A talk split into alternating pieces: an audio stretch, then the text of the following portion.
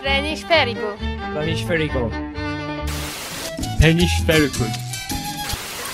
Planisférico. Hemisférico. Planisférico. Planisférico. Planisférico.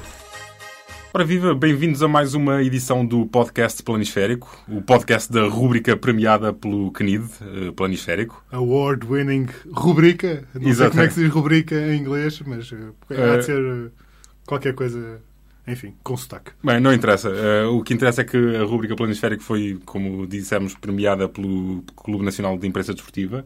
Um, e pronto, e, e- e não nos cansaremos de recordar-vos isto Não. a cada não. edição do, É verdade, deste a cada podcast. 15 dias vamos, vamos falar disso. Estejam seguros e, e de certeza que este podcast vai, vai receber o prémio quando, houverem, quando houver prémios para podcasts. Exato, mal podemos esperar.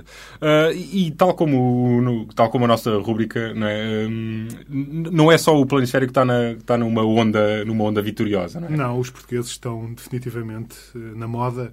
Estão qua- já, já, já, já dominámos o mundo em tempos, agora estamos a dominar o mundo também no futebol.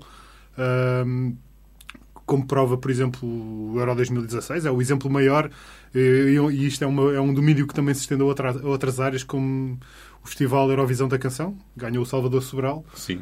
a, a ONU, que tem um Sim. secretário-geral português, António Guterres, eh, e pronto, Aliás, saímos do procedimento por déficit excessivos. né? Exata- Estamos na crista da onda. Só, só, só falta o- as agências de rating que tirarem-nos do lixo.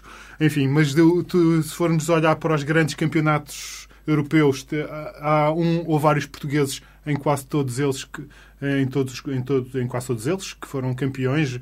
De- aqui ao lado, em Espanha, de facto, é uma, o Real Madrid é uma equipa recheada de portugueses e portugueses de topo, não é? Uhum, uhum. Temos, o, obviamente, o Cristiano Ronaldo, o Pep, também o Fábio Coentrão foi campeão, apesar de não ser muito utilizado.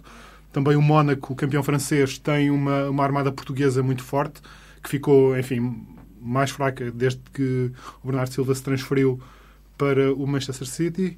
De qualquer maneira, essa armada que foi campeã e que deu cabo do domínio do Paris Saint-Germain tinha Leonardo Jardim, tinha Bernardo Silva, tinha também o João Moutinho e teve eh, Ivan Cavaleiro no início da época. É verdade, é verdade.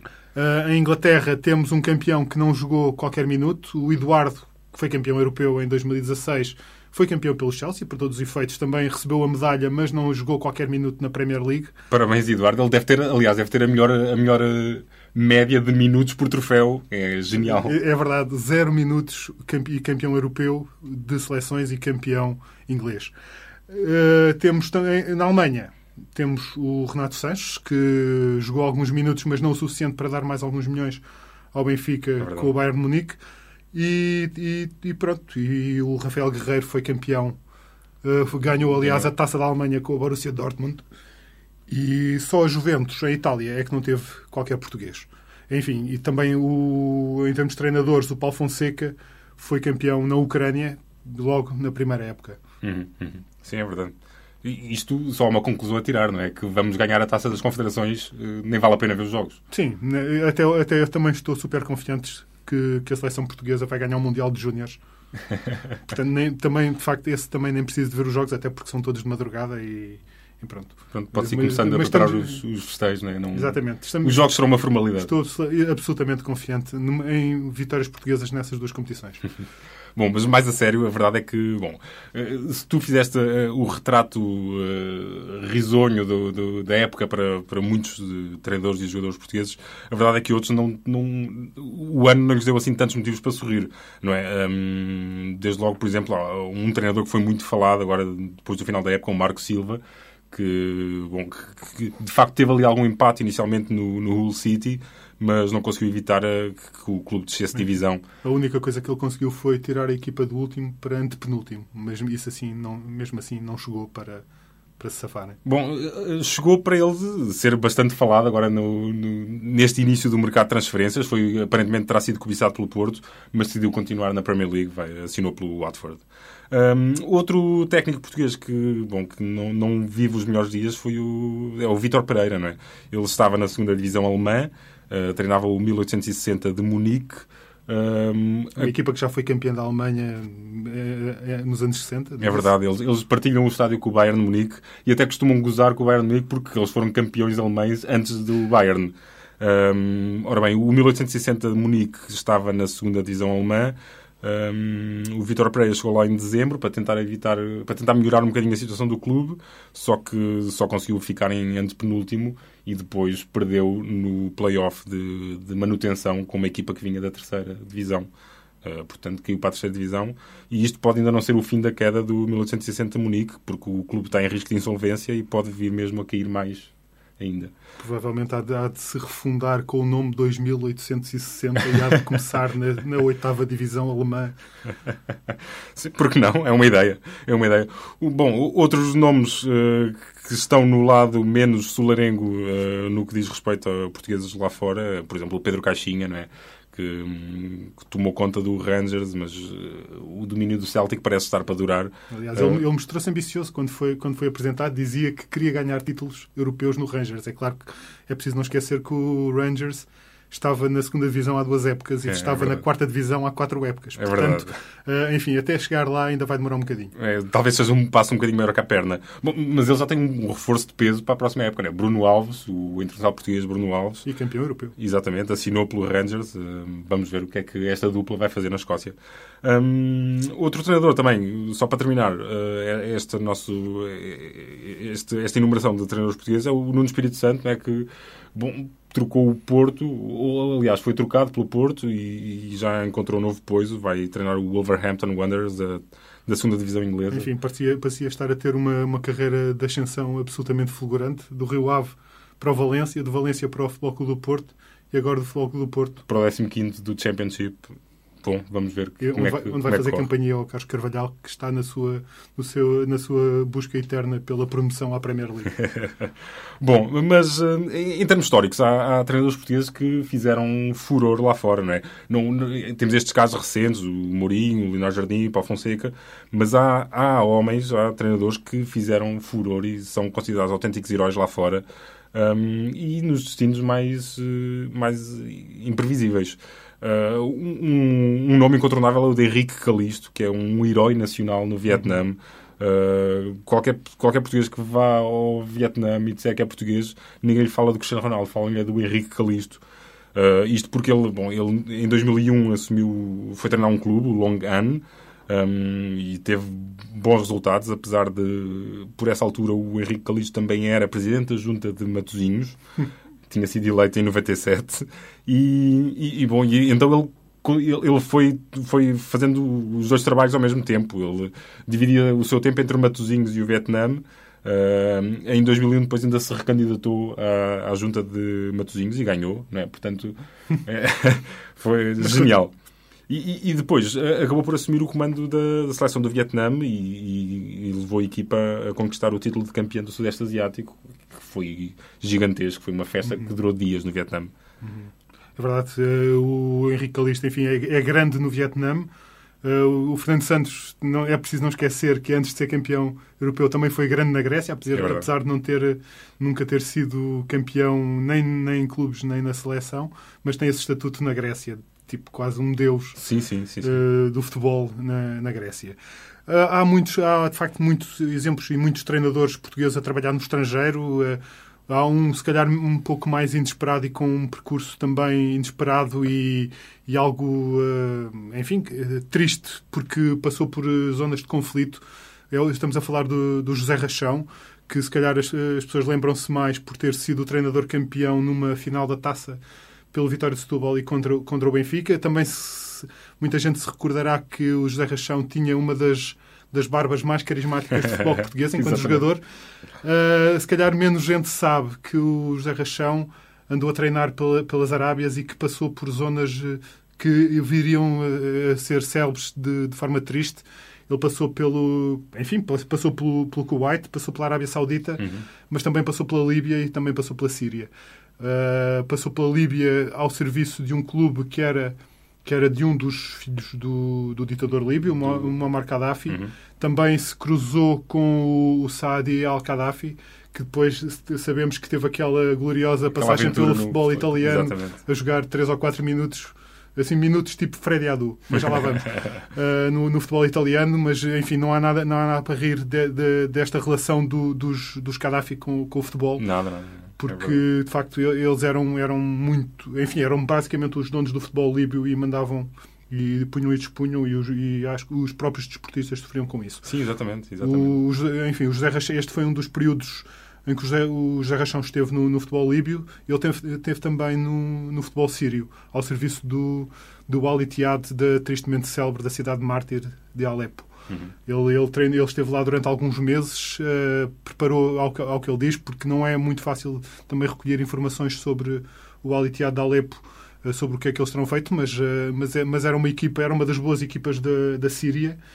E ele, ele, esteve lá alguns meses e, ele, e é um período em que, ele, que do qual ele não gosta muito de falar porque, segundo o que percebi, muita, muitos dos jogadores com quem ele contactou nesses meses no futebol sírio eh, morreram no, no pois, conflito pois, que depois pois, aconteceu.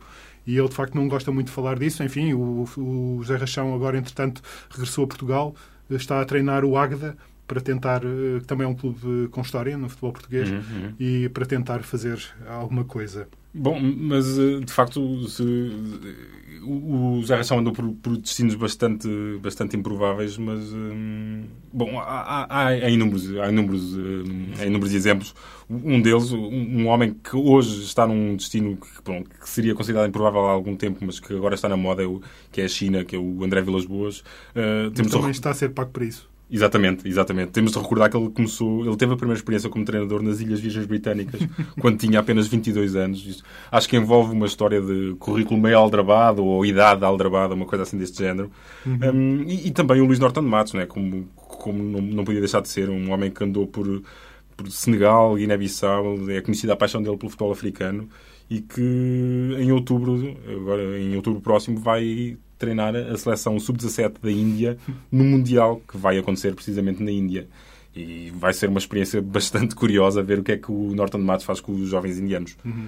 Um... De facto, o que nós já, já temos falado aqui de, de exemplos de, de, portugueses de sucesso, de portugueses com menos sucesso no futebol, e a, e, a, e a, história que vamos contar a seguir também é a prova de que nem tudo o que os portugueses tocam no futebol dá em ouro.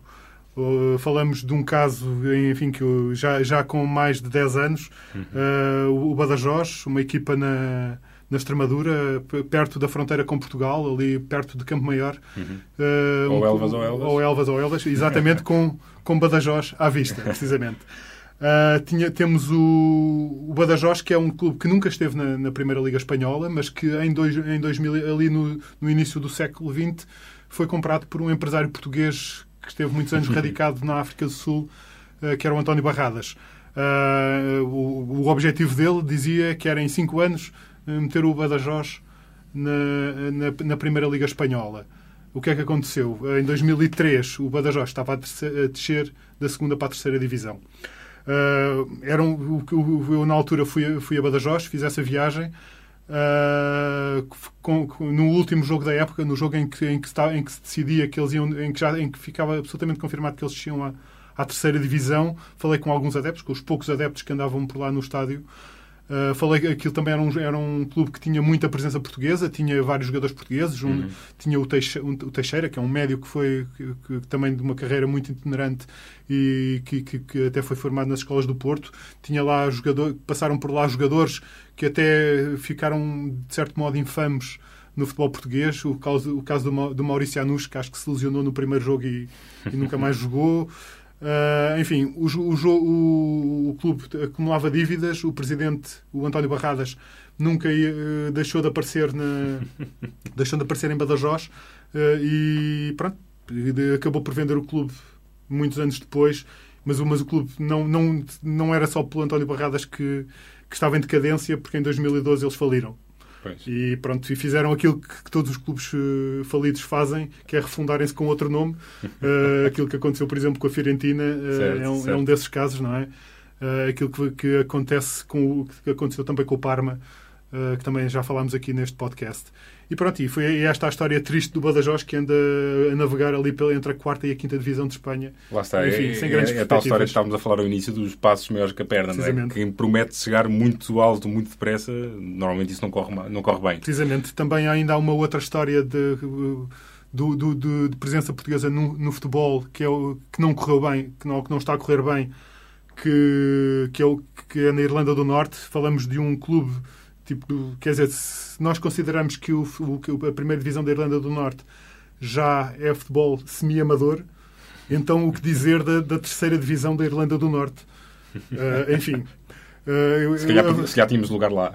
Provavelmente. Nós os dois. Não sei, talvez. Titulares indiscutíveis, talvez não. Enfim. Uh, mas mas o é um clube fundado em 2012 de um, de um, de um português, um senhor chamado António Barros, uh, um imigrante na Irlanda do Norte, que, que começou a recrutar jogadores portugueses das divisões inferiores para jogar lá no, no clube, no Sofia Farmer.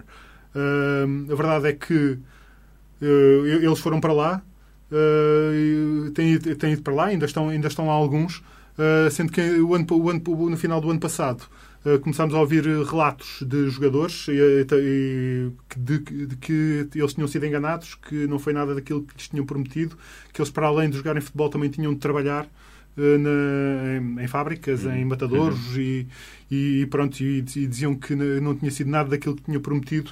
Depois, na, na, isso, isto foi uma coisa veiculada pelo, pelo Record, pelo Sindicato dos Jogadores. Uhum. Uh, depois veio, veio o António Barros a dizer que não tinha falhado nenhuma promessa simplesmente porque não lhes tinha prometido pagar salários.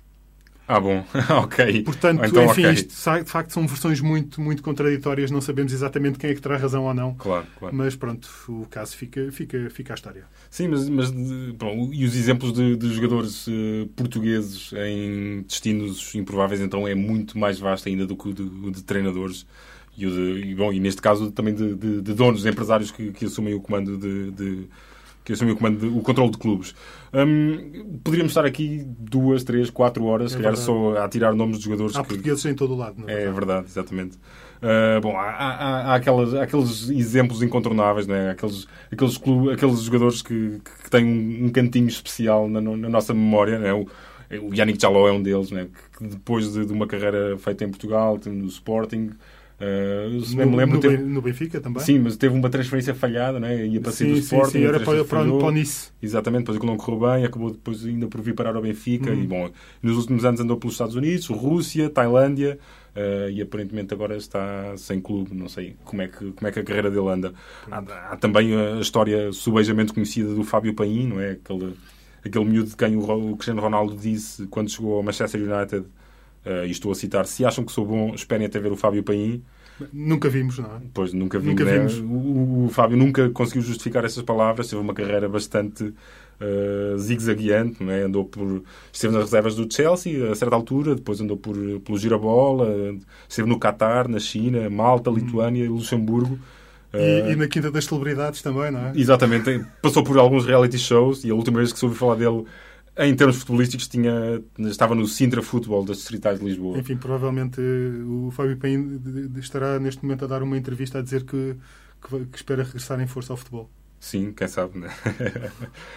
um... E pronto, há, há, ainda uma outra, uma outra carreira que, que foi tocada pelo futebol português, mas que também não teve o sucesso com esse contacto, que é a carreira de Freddy Adu. É o nosso amigo Freddy Adu. O, o Freddy Adu, que, que é, um, é um fixo aqui na, no podcast do Planisférico. Tem lugar cativo. É verdade. É titular indiscutível. Titular indiscutível aqui no, no podcast do Planisférico. Não, não há novidades, infelizmente, para ele e para, e para nós. Não há nenhuma novidade em relação à carreira. Ele já não, não escreve nada no Twitter desde fevereiro. É verdade. Uh, continua, continua à espera, continua cheio de força e cheio de vontade para para regressar, para continuar a carreira. E nós continuamos a, e nós continuamos expectantes, a expectantes. Mas, eh, mas a, a, única novidade é que tivemos um, um ouvinte, eh, barra leitor, que nos escreveu e que nos relembrou uma das muitas atividades que Freddy Adu uh, teve uh, paralelamente ao futebol, que foi vender aspiradores em 2015. Ele num Twitter, num tweet uh, em 2015 tinha uh, o, seguinte, o seguinte tweet uh, traduzido mais ou menos assim. Nenhuma porcaria me consegue derrotar graças ao meu aspirador, e agora não vou dizer a marca, o meu aspirador wireless, uh, que é um 2 em 1. Um. O que quer que isto seja. Seja isso que for, um quer, aspirador 2 em 1. Um. Seja, seja. Portanto, é com Freddy Adu o Bom, seu aspirador. Mas ninguém pode condenar o pobre do Freddy Adu por querer ganhar uns cobres, né, a promover um aspirador, coitado não, do homem. Claro, obviamente ele ganhou pelo menos um aspirador de borla. Exatamente. Um abraço para o leitor, que nos chamou, o leitor barra ouvinte que nos chamou a atenção para este tweet maravilhoso. Não sei se ele, se ele quererá que nós digamos o nome dele aqui. Uh, pronto, é o David Branco que nos Um mandou abraço esse para ele. e-mail. Um abraço para o David. E um abraço também da nossa parte. eh, voltamos a ver-nos, barra ouvir-nos daqui a 15 dias, né? Exatamente. Tiago Pimentel, Marco, Marco Vaza, Vaza e Guilherme de Souza nos cuidados técnicos. Um É abraço. isso, um abraço. Público fica no ouvido. Planisférico.